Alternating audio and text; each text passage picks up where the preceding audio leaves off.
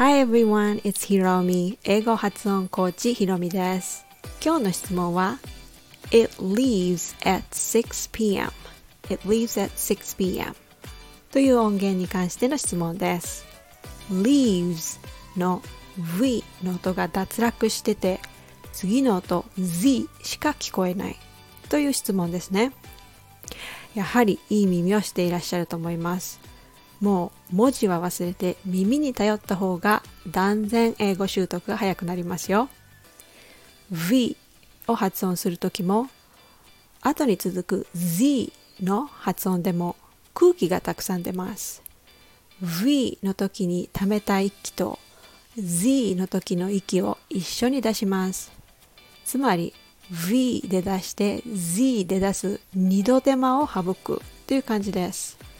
V も Z も両方とも振動の音です携帯電話のバイブレーションの音と同じですでは練習してみましょう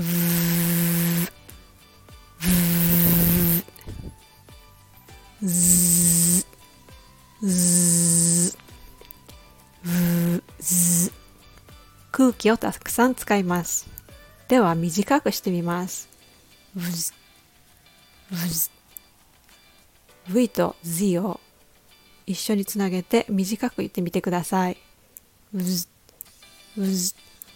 空気を吐きながら振動させます leaves leaves leaves it, leaves it.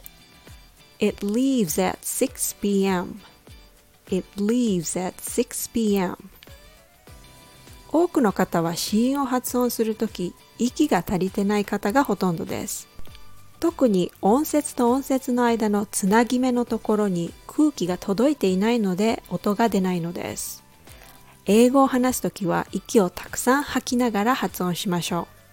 そうできるようになるとリンキングなどの規則なんて考える必要は全くありません頭で考えるのではなく空気が押してくるので物理的に音がつながってしまいます。